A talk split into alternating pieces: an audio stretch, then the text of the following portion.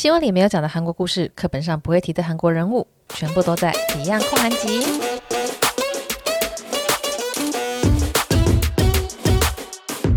欢迎大家，欢迎回到《Beyond 焢韩集》。那今天的场景很特别，虽然说你们看不到，但是因为我现在其实录音的地方呢，不是在家里，而是在一间饭店。那这饭店呢，有冷气的声音，然后旁边呢也有一些玻璃，所以我不太确定说它的录音品质跟我平常在家里面录起来会不会一样。但是我刚刚有试着呃录了一小段，然后试听一下，觉得诶听着听起来是还 OK 的，想说好，那就来开录吧，不然的话又不知道拖到什么时候，因为呃应该要两个礼拜更新一次的，但是你知道，就是我这个人就是 拖拉病很严重，然后。这个礼拜就是明后天呢、又刚好要在釜山拍一个影片，所以说，哦、回到就礼拜二晚上回到首尔之后，可能隔天开始又要做剪辑，所以我就很怕我没有时间就是录音，我就干脆呢，我是礼拜天下来釜山嘛，我就干脆呢把这个 录音笔还有我的麦克风直接扛来釜山。我自己都觉得我自己还蛮奇怪的，为什么在首尔的时候不好好的做事，硬要把东西扛来釜山录？但其实我刚刚就是有懒，有点懒惰，因为现在是晚上，快要十点了。然后刚刚就是吃完晚饭以后就在划手机，想说啊，到底要不要录呢？到底要不要录呢？然后后来又想说啊，东西都扛来了，不录好奇怪啊，所以就硬是起来，是决定要录。没错，好。大家可能会想说，哎，釜山版会不会比较特别？就什么海浪的声音啊，就可以听在哭的声。嗯，对，这一类没有哦，因为我是在饭店里面录的，所以 并没有因为场地的变化而造成内容的变动哦。好。那现在聊一下，韩国的疫情好了，因为其实这一集我是想要讲大家敲完很久的我跟龙哥的恋爱故事，但是前面就来近况更新一下哦。那这个近况呢，就是韩国的疫情，大家如果看新闻的话就知道，这几天就是确诊者又突破了一千，就是连续三天还是四天吧，就是都一千多一千多，然后呢，甚至是每一天每一天都比前面高，可能第一天好像破一千，然后第二天是一千二，然后后面有一千。后面有一千三，就是每天都会多个几十人这样子，那会造成这个确诊者突然飙高，就是因为是 Delta 病毒的关系嘛，它是一个传染力比较强的变变化过的病毒，所以呃，加上其实这个在疫情之下。我一直我已经搞不清楚现在是第几阶了，就之前其实就是一直属于一个防疫阶段，它是二阶还是二点五阶还是三阶？我其实有点搞不清楚，好像是二点五阶吧，我不太确定哦，请大家不要就是用这句话去啊、决定韩国的情形。那在维持了一年一个比较要防疫的状态下，其实我觉得人类是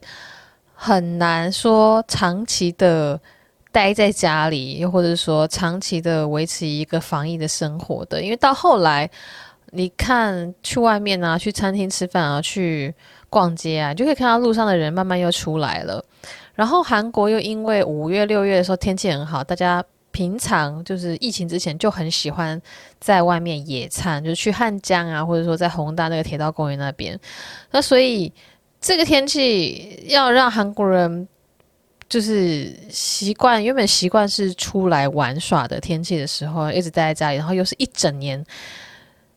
其实我觉得人类是非常难做到这件事的。就像我现在回头去看台湾，也不说回头啦，就是看现在的台湾。台湾现在不是呃很多人 work from home 可能一个多月，然后快现在应该快两个月了吧。然后可以看到大家一开始就是真的都在待在家里，然后不出门，可能就叫外送，然后或者说，呃，一一个礼拜就出门一次去超市买完所有东西，就是非常的严守这个在家待在家里的这个方向。但是呢，后面我就慢慢看到有朋友啊，可能就是出门去买东西啊，或者说啊、去搭捷运，或是说去上班啊，就是有些公司可能开始有一点点放松。嗯，我先不不不讨论这个“微放松”这个词了。我觉得，呃，其实防疫这件事情是任何国家都遇到的新挑战，所以在面对这个疫情，要判定怎样的状况是对的，然后去制定一个所有人都满意的政策，那是不可能的事情。因为韩国之前也一模一样，就是大家原本是说二级、一级、三级、四级有不同的嗯，这个防疫的严重度嘛，但是后来又出现了二点五级，就会有人在那边嘲笑说，这二点五级是什么鬼啊？你干嘛不一次升到三级？然后这是去年呢，这是去年韩国在炒的东西，所以我现在看韩呃，我现在看台湾就在讲说，诶，这什么微微什么微放松吗？那叫什么？那个单词是什么啊？啊，微解封，我 我刚搜寻一下是微解封，啊、然后就会有人在笑说，诶，这是什么意思？然后为什么说这个可以，但是那个不行？就会质疑说，一个啊、防疫的标准在不同的行业或是说领域有些变化，像是很多父母们啊、就会说，诶，你让小孩子不能回学校，然后但是公司要我们去上班，总之我觉得你很难有一套。可以说是完全逻辑一致，然后所有人都满意，所有人的生活都不会受到影响的防疫的方案。我觉得在韩国，在去年就已经经历过台湾现在在经历的事情了，所以。哦，很多朋友看到我可能拍的韩国街景呢，就会说：“诶，韩国现在已经可以就正常的在外面走动吗？”总之，我现在在看那个台湾现在的状况的时候，就其实有种很 deja vu 的感觉啊。因为去其实去年韩国疫情很严重的时候，也是出现了这样子对于防疫方针的一些争执和吵架。然后，但其实。过了一年来看，你就觉得那很非常的消耗社会的能量，然后大家都在讨论这些东西，但是没有人知道哪个才是正确，因为这个病毒是就是新出来的嘛，所以啊、有太多的后见之明，然后有太多的细节的争吵，那那其实都是很消耗精神的。那讲那先不讲讲，不要讲这个了，啊，来讲一下那个，我觉得看到韩国的呃，因为疫情而出现的一些。也不能说有趣啦，就是很特别的现象哦。例如说，呃，我们前阵韩国前阵子是禁止四人啊、五人以上局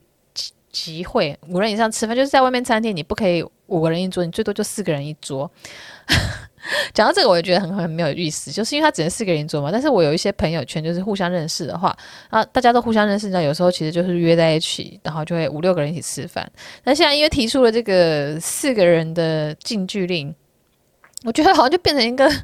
朋友的筛选了，就是你只能四个人嘛。所以像我有四三个很好的女生朋友，然后偶尔有一个女生朋友的那个老公会跟我们一起吃饭，这样会变五个人啊。那就因为这个禁聚令的关系，那个那个老公就是。都一直无法参加我们的聚会，然后就会觉得很委屈。他说：“你们又要去吃好吃的，都不能带我。”然后我想说：“哦，没有啊，我们只是就是因为近距离的关系。”然后心中想说：“没错，哎，老公来了，我们他老婆要怎么讲你老你的坏话？” 对对对，哦，然后就因为这个近距离的关系，然后加上十点之后这餐厅就要关门了嘛。但是因为你知道韩国人以前喝酒，他们就是会喝到十二点一点，然后就是凌晨两三点的都有啊。那喝到十点就关门，我真的是他们该怎么办？然后呢，我就有朋友龙哥的朋友啦，就是一个大叔，他就说他们就会一群想要喝酒那群酒友，就直接去订，好像 Airbnb 还是宾馆。就是那种 motel，然后就几个人也是要四个人以上嘛，可能两三个人就直接订了一个 motel，就是为了喝酒，然后他们就可以喝超过十点，因为那就是他们的房间，他等于是预定了一个房间嘛，所以他可以喝到两点、三点，是要喝到凌晨都可以，因为反正就是就是一个可以睡觉的房间啊。所以说他们去 motel 也不是说去你知道去做一些什么运运动之类的，他们就是 很想喝酒。然后就订个房饭店房间去喝酒，我觉得 好，我也是就是很佩服他对于喝酒的这个坚持了。哦哦，OK OK，而且在在某次里面喝酒也比较，你知道，就是没有其他外人嘛，也也比较安全哦。听起来是这样子哦哦，所以然后而且他还不止一次，就是好几次了，就是我就觉得他对于喝酒的这个坚持是蛮令人敬佩的哦哦。然后，呃，前之前有听到一个新闻，因为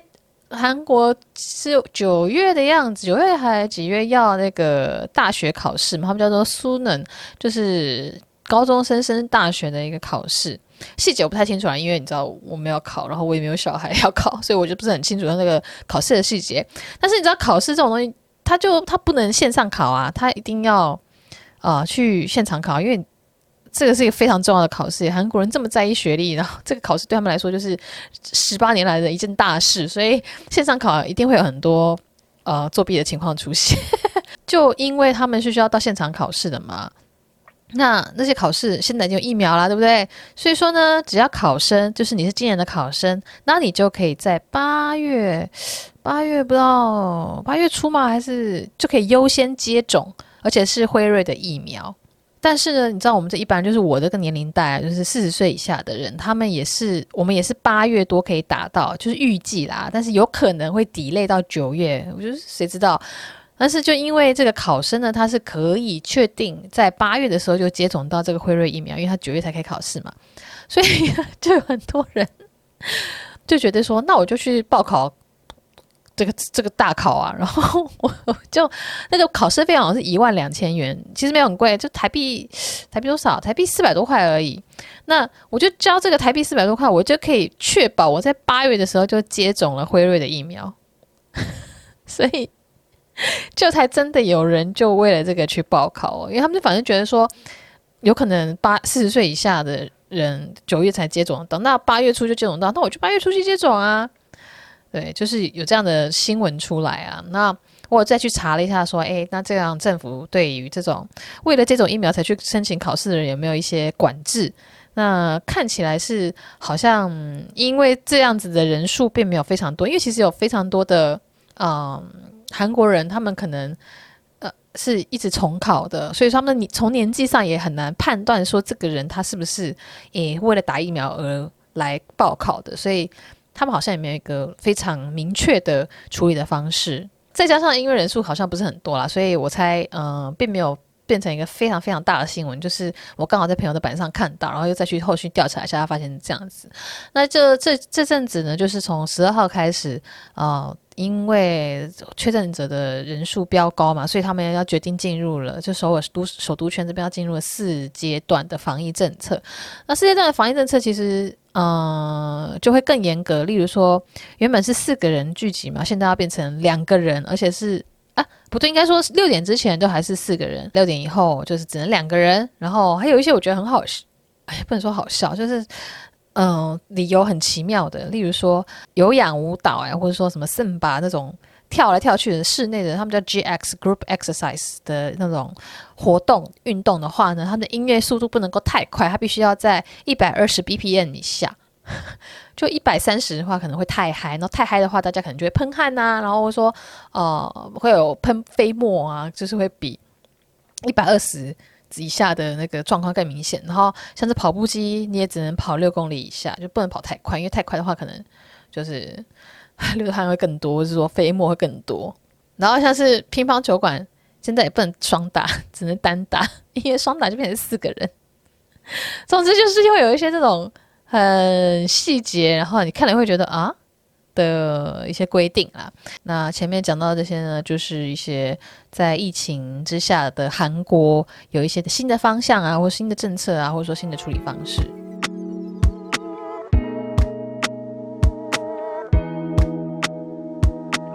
好，那接下来要进入进入正题了，前面的闲聊结束，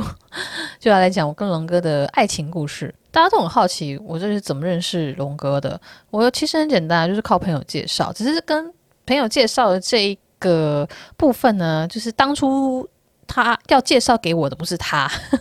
龙哥就有点像是那种陪朋友去参加偶像甄选会，然后呢，嗯、呃，他只是陪着去的，结果却被选中当了明星，然后还大红特红那样子。啊，那这简单讲起来，就是我的朋友原本要呃介绍一个韩国人给我，然后呢。这个韩国人就带了龙哥一起来，就是龙哥是他小时候一起长大的朋友，就认识很久了。然后呢，我就也带了我一个朋友去。那后我们四个人在吃饭的时候，那个时候还没有疫情呢，所以没有什么先距离问题。我们那时候四个人在碰面的时候，哎，我就觉得，嗯，就要去对要介绍给我那个男生，我是没有什么兴趣，就觉得不是我的菜。但是我就觉得，哎，龙哥感觉还蛮有趣的，就是还蛮聊得来的。但是当场你总要给人家面子，总不能就立刻说，哎，我对你没兴趣。你旁边那个男生，来来来，我们聊一下，总不能这样子吧？这样很失礼耶。所以说，我就还是有跟那个男生就介绍给我男生，就是交换了 Kakao，就是谈过一个通讯软体，然后呢就小聊了一下，但是他。有在约我出来，但是就是就约不出来嘛，因为我就对他没兴趣啊。然后他还说要打给我，打电话给我，但我那时候韩文超烂的，我那时候是去就来到韩国才一年不到吧。然后呢，我就说哦，我不喜欢讲电话，因为我韩文不好。然后对方也就是没辙啊，就是我就很明确的，因为我那时候真的也是不喜欢讲电话啦，对。然后。我对龙哥有兴趣嘛？那那我的朋友呢，就只是纯粹陪我去参加这个就是联谊。他对龙哥和对那个男生都没有兴趣，所以呢，我是怎么拿到龙哥的呃联络方式的？嘿嘿嘿嘿嘿，这就是要感谢我的朋友了，因为呃，因为去联谊这样子两男两女嘛，等于是我拿到对方的方式，然后龙哥也是呃怎么讲？算是一个礼仪上，就是有跟我朋友要联络方式，但其实他们两个平时是不来电的。诶，还是其实有，我不知道，我没有问过。但我朋友对那个对龙哥也没有意思，所以说后来呢，等介绍给我这个男生，他哦、就没有再跟我传讯息。之后呢，我就跟我的朋友说，诶诶，你可以把上次那个就是龙哥的，那时候他还不叫龙哥了，他叫就是叫他名字，就说，哎，你有那个人的联络方式吗？然后我朋友说，哦，OK。然后就把他的卡卡给我，然后我就自己去卡卡龙哥，我就自己联络龙哥，然后说：“哎、我是上次那个 Soulgating 的联谊的时候那个女生，巴拉巴拉巴拉。”然后龙哥也是就是有秒回我，他可能也是想说：“哎、好好好难得有女生自己主动嗯、来信息我。”对，然后我就跟龙哥就是在卡卡聊天啊，就认识，然后就出来，然后就吃饭，然后就感觉彼此还不错。但是呢，我们约会了一阵子之后，龙哥就消失了，他就不见了。这是所谓韩国男生的潜水常俗，就是很多男很多韩国男生，他们可能在跟一个女生交往，或者说呃，就约会过一阵子啊，但突然就是哎，不想再跟那个女生约会，不想再跟那个女生联络，就是不想再跟她有交集，然后他们就也不会讲说啊、我要跟你分手，或者说嗯，我现在。啊、有什么样的理由，或者说，哦、我我不想再跟你碰面了。他们不会直接讲，他们就直接搞消失哦。那他们搞消失这件事情呢，在韩国就叫做潜水，就是潜下去，然后潜水，然后就就就再也不浮出来那样子。所以我跟龙哥就是约会了一阵子吧，然后他就真的就是消失不见，然后我回讯息可能他会隔很久才回，或者说他已经不回，我有点忘记了，因为毕竟已经很久了。总之我那时候想说，哎呦，他潜水了，算了算了算了算了，好好好，然后我就去，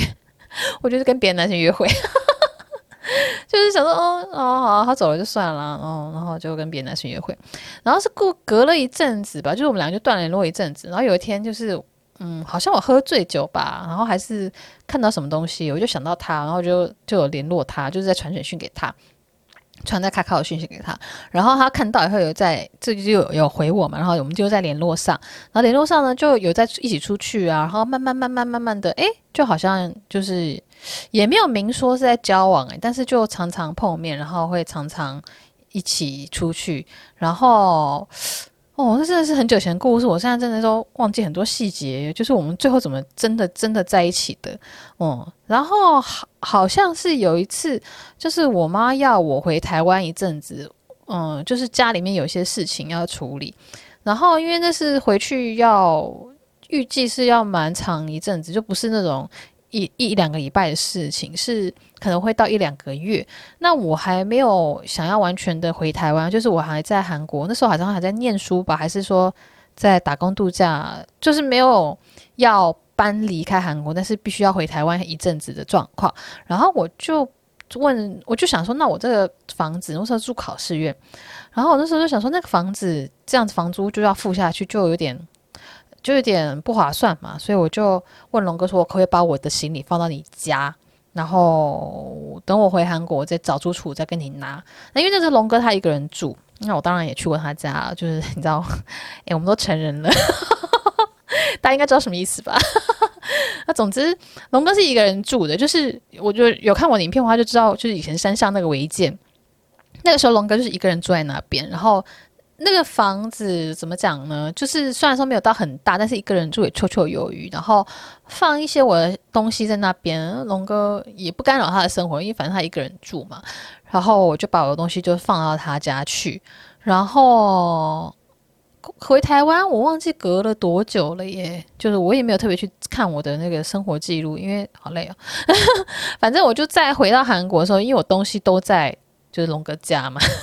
那我就很自然的说，啊、到韩国就会先去住他家。那住住住住住，哎，就也没有找其他地方，好像就继续住下去了。就是有一种，呃，不是有那种男女同居，女生慢慢慢慢把自己的生活用品放到男生房间，然后慢慢慢慢慢慢就一直住在一起了嘛？就也不是有那种状况吗？我就有点可能类似是那样子吧，因为我就是直接把我的行李，就是把他把他家当仓库一样，把我家的家当全部都放在里面。对，然后其实龙哥的妈妈，她其实就是在龙哥单身的时候呢，她是会去帮他打扫的。就是我之前在脸书有说过嘛，就龙哥是一个嗯不太会做家事的人，就是他连洗衣机都会买错那种那种状况哦，就是因为他以前根本不需要自己洗衣服啊，就他妈妈就住在附近，就是同一个社区里面，然后就会来帮他打扫啊，然后放小菜，然后如果周末龙哥就怕龙哥不吃饭，因为龙哥以前其实是一个很不喜欢吃饭的人，他非常非常非常非常的瘦，他瘦就是。非常瘦，然后他是后来健身才练壮的。那他妈妈就担心他周末又不吃饭，所以就是周末也会叫他去吃饭，就是一个嗯，有点像是妈宝嘛，有点像是妈宝的行为，但是他的心态不是妈宝，他只是行为像而已。然后呢，所以龙哥的妈妈偶尔会来打扫，他总是可能会看到女生的东西，或者说看到我的箱子堆在那边，但是龙哥妈妈就从来没有问，就是就是睁一只眼闭一只眼这样子，因为。因为龙哥他妈妈担心说：“哎呦，如果问了的话，龙哥就一生气，然后就说你不要问这么多啊，那我就要搬走。然后这样的话，他儿子就会失去一个女朋友。因为龙哥在遇见我之前，他已经觉得说啊，这辈子就会单身了啦，就不可能有结婚了。然后也有很认真的跟我婆婆说，我这辈子是不会结婚，我就是单身到底。你儿子就是会是一辈子单身，你儿子不会有媳妇 的那个状况。所以呢。”婆婆其实是对于我跟龙哥结婚，她是抱着一个嗯 非常感谢的心情。她觉得说，我儿子终于，我儿子终于消出去了，很好笑。对，这是这好像这应该是真的，因为是龙哥跟我讲的。然后的确，他们家里都把我当做一个就是小福星。一来就是龙哥原本是一辈子单身，他突然现在有个老婆，然后还这么可爱。嗯嗯，好好好好好，怎么样？我的 podcast 我可以夸奖我自己嘛，对不对？然后呢，就是婆婆婆就很开心，说自己的儿子终于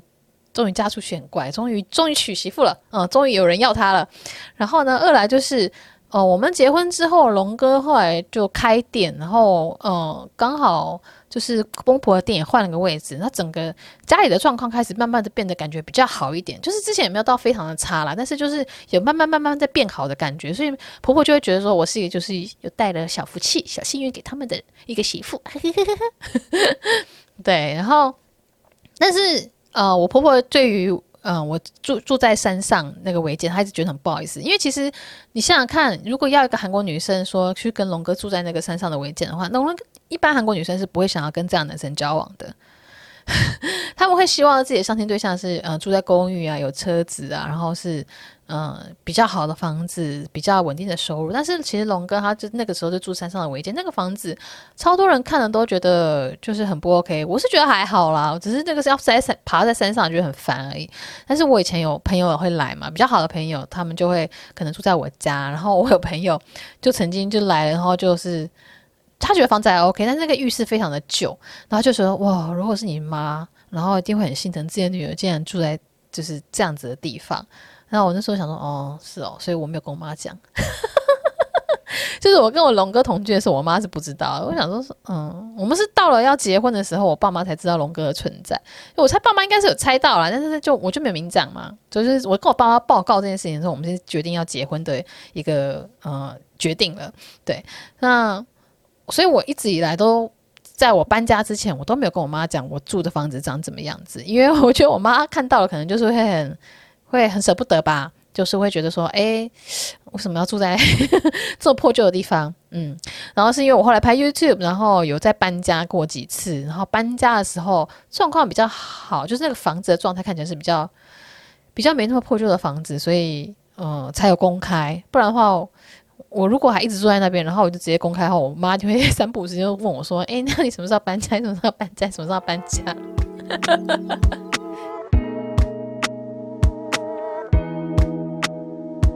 那我婆婆就是对我就觉得超级不好意思，因为她就说她自己觉得这个房子就是就是比较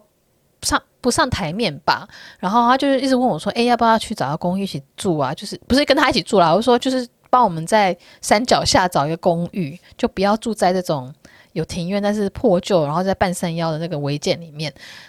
说是违建，其实也不算是，就没有到说很糟糕了。它只是在法律的定义上，它不是，那是国家的地，那不是私人的地。但是在以前很战乱时期，大家都嘛有地就直接盖房子，那住久了他就有一个使用权。有这个使用权的话，你要他搬走，你可能还要给他一笔费用，就是都更的时候还是要给他有些赔偿。反正这就是那个细节啦。总之，我会讲是违建，因为它的确在法律上，它并不是呃完完全全的。一百 percent 的合法的，它的确就是国家的土地，可是以前有以前的状况嘛，所以有时候法律不是说哦可以明确的规范所有事情。好，然后婆婆就是觉得说让我住在那边，她觉得不好意思，就有人问我要不要找公寓，但是你知道那个那个违建其实超级便宜耶，就是大家知道韩国这个房子有权税跟月租制嘛。嗯，我现在解释过很多次了，我这边就简单讲，全税呢就是你给房东一笔钱，可能是那个房价的啊六十七十 percent，那你就可以免月租住在那边。那这个来由是因为以前啊在很早期的时候，银行贷款比较难，所以有些人他需要资金，他去投资啊，或者说呃去做生意啊，或者说 even 是放在银行里面，因为那时候银行利率很高，可能七八七八 percent 吧，然后。他就需要现金，所以他就用他的房子去，等于是要这个房客付这个现金给他，但是啊、他就可以拿这个钱再去做别的事情。那这是韩国的一个特殊的文化，好像全世界没有几个国家有。那就衍生出了，你只要给房东一大笔钱，你就可以不需要付月租，就住在那个房子里。那那你可能会想说，诶，你既然有这个房价的七八成的钱了，你为什么不直接啊？呃直接买房子好了，但是就韩国人以前在结婚，他们的习惯就是在结婚之前不一定会买房子，然后比较会是搬家。因为以前他们会觉得说房子这东西买来就会一直往下跌，他们没有一个哦、就是一定要拥有不动产的概念。是到了这这几年，二零一六年之后。不动产就是公寓的价格才一直飙得很夸张。好，不要再扯太远了，我都忘记我要讲什么了。嗯，哦，对对对，那个全税的月租啊、呃，那个我们的房子超便宜，那个违建房超便宜，是因为他就是以前是龙哥的房子，但是因为爸爸妈妈就是要为了要买一个他们这个杂货店的店面，所以呢就把这个房子卖给人家，然后卖给对方之后再用全税跟对方租。有点复杂，对不对？但总之，那个房东他就是啊，他他就这个房子就转交给那个房东，就是卖给那个房东，然后呢再给他五百万，就是用全税的方式来租。所以呢，我们其实是完完全全的呃没有付月租，我们是免费住在那个房子里的概念。因为那个五百万，而且我这边五百万说是韩币五百万哦，韩币五百万是多少钱？韩币五百万好像在台币十六万、十五万，诶，十四万左右吧？对，就是龙哥就是付了十四万。的钱就是放在房东那边，然后呢，他就一直住在那边，是免费的，已经好几年了，好几年哦，你不觉得超划算的吗？对，然后后来那个蛮好笑的是，呃，这这啊，但总之呢，就是因为这个我们是免费住在那里的嘛，就觉得是超爽的啊。哎，你去山脚下租一个公寓，然后两个人住，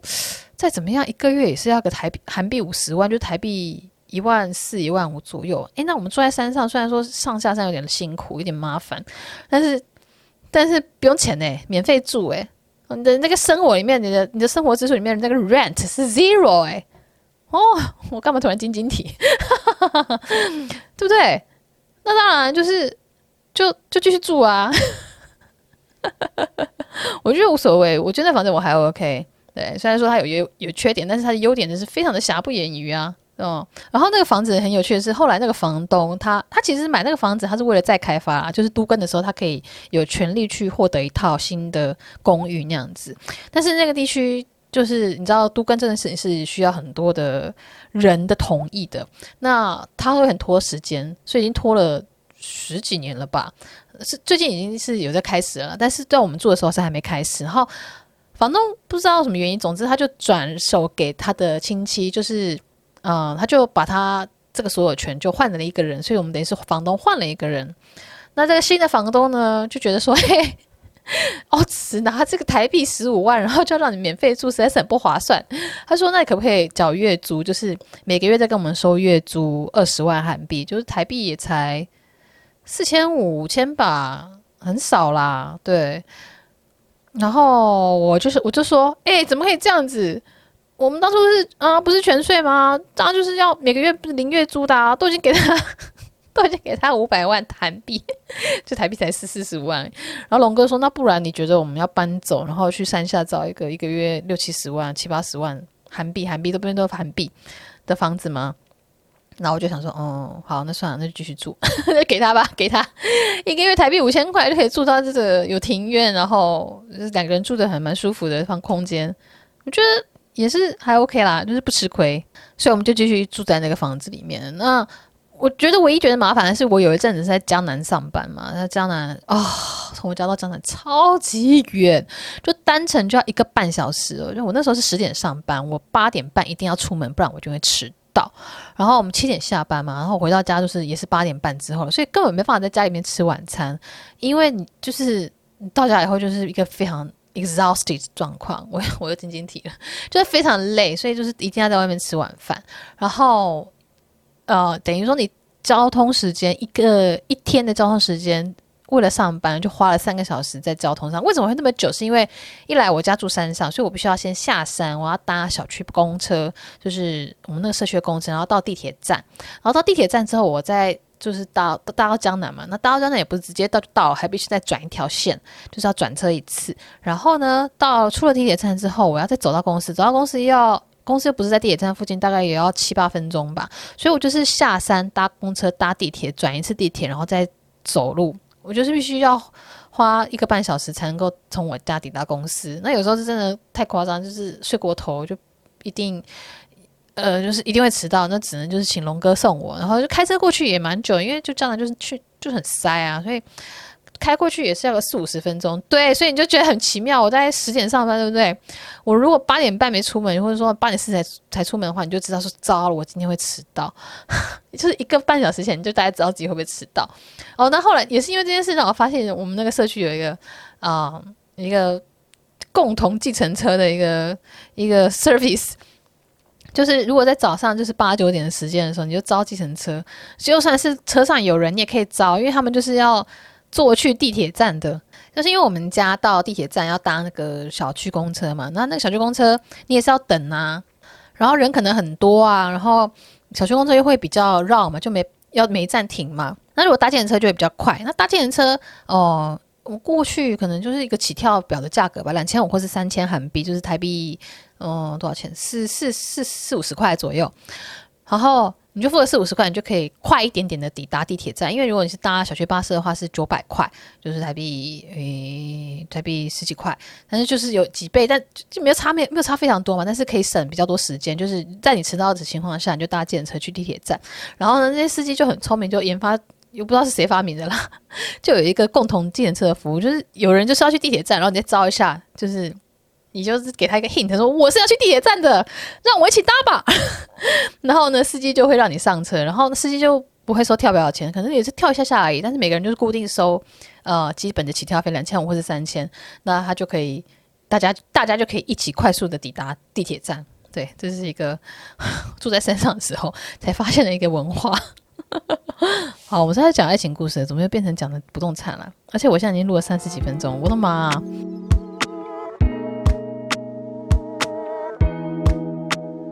哦，我刚认识龙哥的时候，我的这个韩文呢不是很好，就是一个幼幼班的状态。然后龙哥就会每次都说很很怀念，也不是很怀念，就是说觉得那个时候的 Fion 最可爱。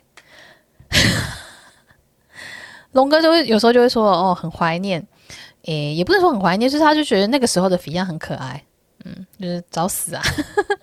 就以前不太会讲韩文的时候，可能就是又很可爱，现在也没有很好啦。但是至少我会讲一些，呃，就是啰嗦他的时候是有办法啰嗦的很顺的。然后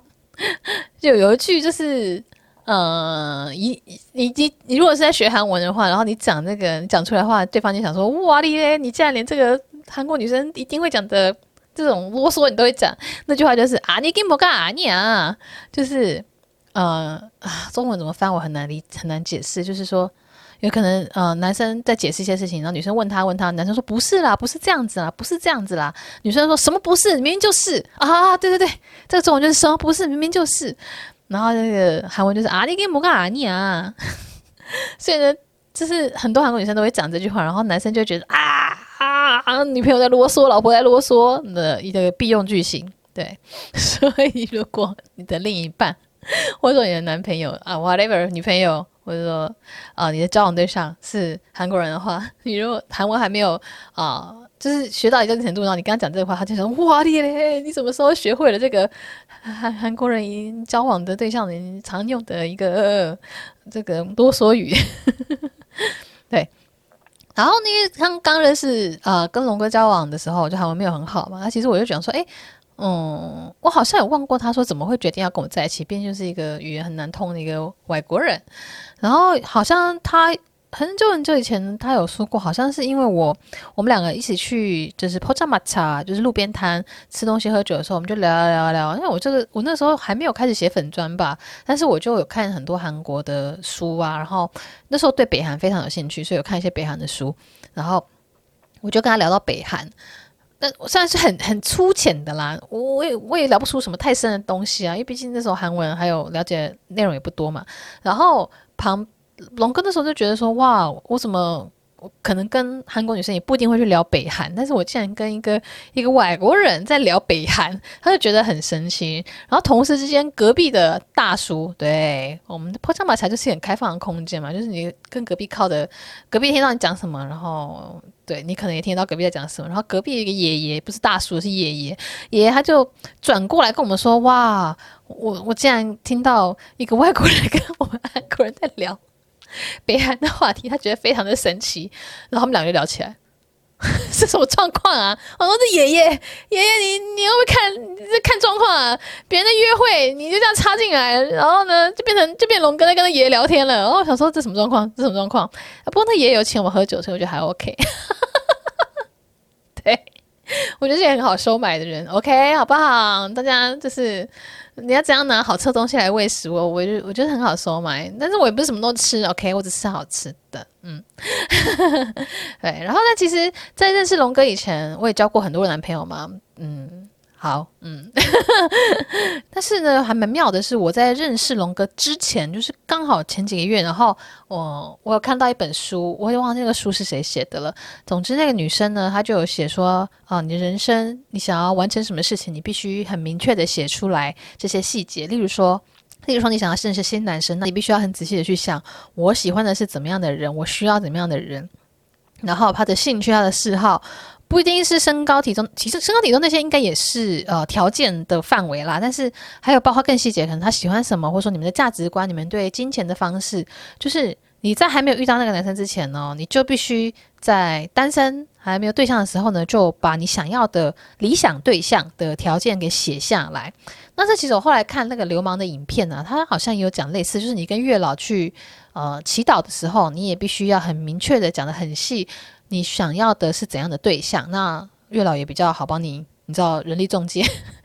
雇主开条件，中介也比较好帮你找找人嘛，对不对？就是有点类似的概念。啊，那个我刚好认识龙哥之前，我自己看了这本书，我就列这个表，然后我我有点忘记那个嗯。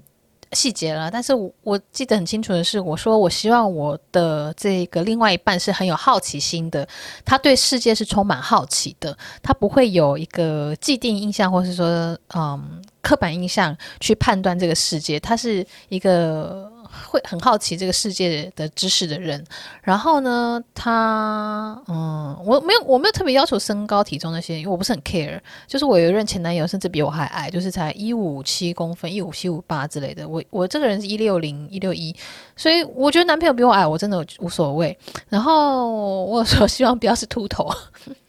然后我对于外形的那个一个条件就是，我希望他不要是秃头。然后龙哥他虽然头发少，但他并不是秃头。对，突然的爆料他的头发少这件事情。然后还有一个就是哦，我希望他是喜欢喝酒的，诶，也不能说不是酒鬼那种喝酒，就是喜欢啊、呃，是会懂得小酌。但我觉得龙哥是有点就是到中酌了，也没有到大酌，但是他是到中酌。嗯，然后呢，最好是会喜欢红酒，因为我那时候是非常非常非常喜欢红酒的一个状态。然后还有什么？其他我有点忘记了哦。经济能力就是我我没有写说要是小开或是富二代那种，我就写说哦，希望他能够就是能够支撑他自己的生活，不会到很吃力那样子。对，我我好像就写了这些条件吧。那其实你现在回头去看龙哥的这个条件，就跟我当时写的几乎是一模一样，诶，就几乎几乎都符合啦。就是我写的小件里面。他都有符合，就他真的是一个对世界很好奇的人。他就是我们有时候在聊天讲讲什么，讲到什么，哦、嗯，我们两个都不知道的。一般人可能就是会 no more cast 就是会就过了就算了，就不会特别去追究。但是龙哥就是会打开手机，然后去搜寻说我们讲的那个东西是什么，然后解释给我听，或者说让他自己知道那样子。所以我觉得我还蛮喜欢这点的，因为我自己也是这样子的人嘛，就是对很多事情感到很好奇。然后才会 有这种写 Facebook 啊，或者说录 Podcast 啊，或者说拍影片啊，其实都是在把我自己感到好奇的事情去搜寻了资讯之后，再整理成再整理成这些 contents，整理成这些内容给大家嘛。那嗯、龙哥也就是是这样个性的人。那我自己觉得这个列清单，就是列这个理想条件的清单，而且列越细越好，这件事情是还蛮重要的哦。因为我之前就是听那个 Podcast，听那个一百 p a s s o n。我最近还蛮喜欢听他们的 podcast 的，就是他们，就他们是一组 YouTuber，然后呃，他们的 YouTube 叫做陪审团，陪就是陪伴的陪，审是姓氏的那个审，就是不是那个真的 judge 的那个审审判官的审，然后陪审团，然后就是常常会去各个地方吃东西，然后就是会嗯用就是一个美食评鉴团的概念了。我觉得他们那个团队的整个运作的方式还蛮棒的，是我蛮喜欢的一个气氛，而且我觉得他们还也蛮聪明的。然后，而且加上他们也有在看我的 YouTube，我们现在就是一个互推的状况。没有，我觉得他们真的是一个最近串起，然后我觉得蛮有质感，然后内容也嗯，同样是讲美食，但他们的形容方式让我觉得很有说服力，而且是一个一直有在变化，一直有。在寻求新的挑战的一个团队，所以我还蛮喜欢的。那他们的 podcast 里面有一集就是讲到说，男朋友跟就是情侣之间的相处，就男朋男生跟男朋友相处，女生跟男朋友相处，所以他们那那群里面有一些同志朋友那样子。然后呢，有一次那个那个女生就是沈婕，沈婕妤吗？这样叫叫她好像我刚刚很熟一样，就是那个呃主要的这个团队的 leader，他就说。有一次可能几次跟男朋友吵吵吵吵吵，然后男朋友有一次就不耐烦说：“那你到底想怎样？”然后呢，女生就说：“啊，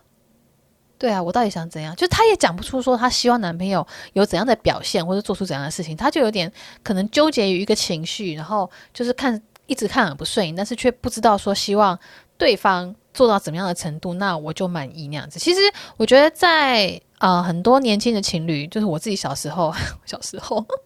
我自己年轻的时候也会遇到这样的状况，就觉得说，嗯，我知道我我不喜欢什么，但是我不知道我喜欢什么。我觉得很多人可能都会有这样类似的状况，就是我知道可能我不喜欢呃某个科目，就是在学校的时候我不喜欢数学，我不喜欢理化化学，但是。我喜欢哪一个，就是有点讲不太出来。就是因为反正考试这件事情，就是 就是考试嘛，就是大家会觉得说好像没什么乐趣。但其实如果在很早的时候就知道说，我就是喜欢哪一科目，那那不是很很棒吗？你就可以哦，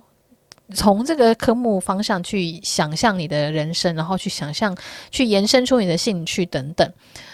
嗯，但这这又这好像会扯到教育，是不是？因为我觉得其实早一点认清自己喜欢什么，然后早一点认清知道自自己擅长什么，是一个很棒的人生使用说明书。就我前阵子应该是这礼拜会上片吧，一个东大门的卖家，他就是他们就有提到，我自己很感很感同身受，就是喜欢什么，然后跟你擅长做什么其实不太一样。但是如果你喜欢做的事刚好是你擅长做的事，哇，我跟你讲这个。超棒，就有点像是我现在在做这些 contents，我在输出这些内容，其实我都觉得说还蛮幸福的，因为其实我很好奇这个世界，然后我也很喜欢分享给大家说，哦，我得到了这些资讯，我整理成这样，你们看看吧。然后大家看点人觉得感觉起来也蛮喜欢的嘛，因为就好多人一直在敲我更新 podcast。然后就说，你就会获得一些成就感。那这整个一个循环是我我还蛮喜欢的。而且到了这个年纪以后，我就知道自己喜欢什么。就是在列那个清单、列那个理想对象的清单的时候，我就明确的知道说，我就是想要这样子的对象。然后也的确就出现了这样子的人。列清单、许愿、说求月老，我觉得并不一定是说，呃，一个呃迷信的程序，或者说一个。拜拜的使用方式，而是说他可以认清你是怎样子的人，那你需要怎样子的人。那很多人会说啊，到底另一半要找互补的好，还是说诶一样的好？但我觉得这两件事情其实是不冲突的。我觉得价值观是一样的最好，但是你们擅长的。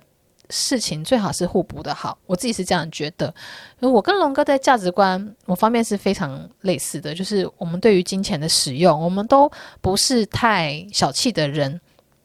就是如果龙哥他有一百块，他可能就是会花七十块在我身上那种。他对于哦花钱并不是那么的錙錙錙錙錙计较那样子。那我自己也是，有时候我们两个都是会。我们两个常常就是会说啊，别没关系啊，这个钱能够用钱解决的事情都是小事。我们也没有到非常有钱，但是会觉得说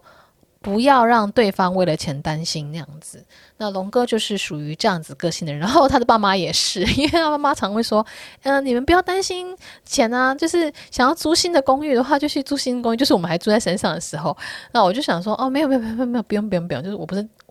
我就是我不是担心钱，我是觉得没有必要花钱在那个可以。可以爽住免费房子的时候，为什么要花钱去租公寓啊？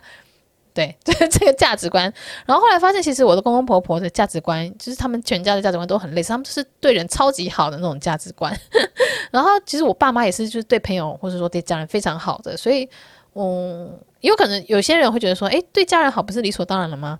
但是我发现好像有些家庭并不是这样子的，有些家庭是还蛮会跟嗯家庭的成员，不管是小孩或者说小孩对爸妈会。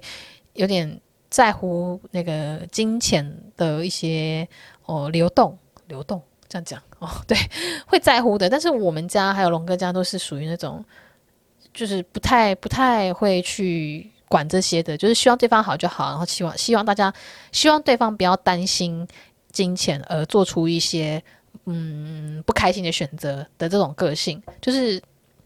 就是这两个家族的这方面的价值观。都是意外的吻合，对对对，我我跟龙哥都算是小康，就是家里面没有到非常的呃困苦，但是其实我们的长辈，就是我爸妈那一代是非常非常非常的辛苦的。我爸爸就是以前就是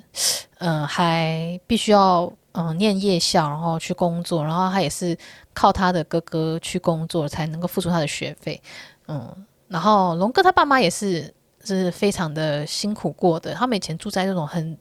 非常深山的地方哎、欸，那龙哥还跟我说什么？他们没有自来水，他们必须要下山去扛水，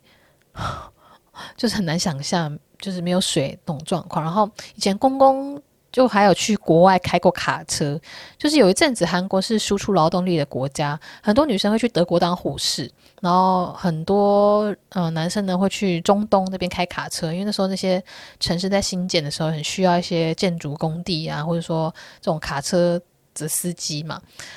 所以那阵子，嗯，公公就有去出国当卡车司机。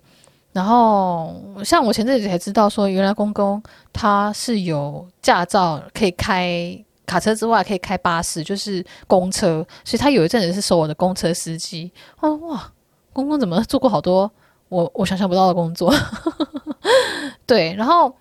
嗯，婆婆以前也是有。做过很多工作，甚至还开过漫画店。我想说，哇，漫画店啊，真的跟我很合，因为我很爱看漫画。对，总之就是我，嗯，我觉得我们两个家庭的背景是有一点点类似的，然后价值观也很吻合，然后但是我们的嗯擅长的事情又不太一样，所以就整个来讲，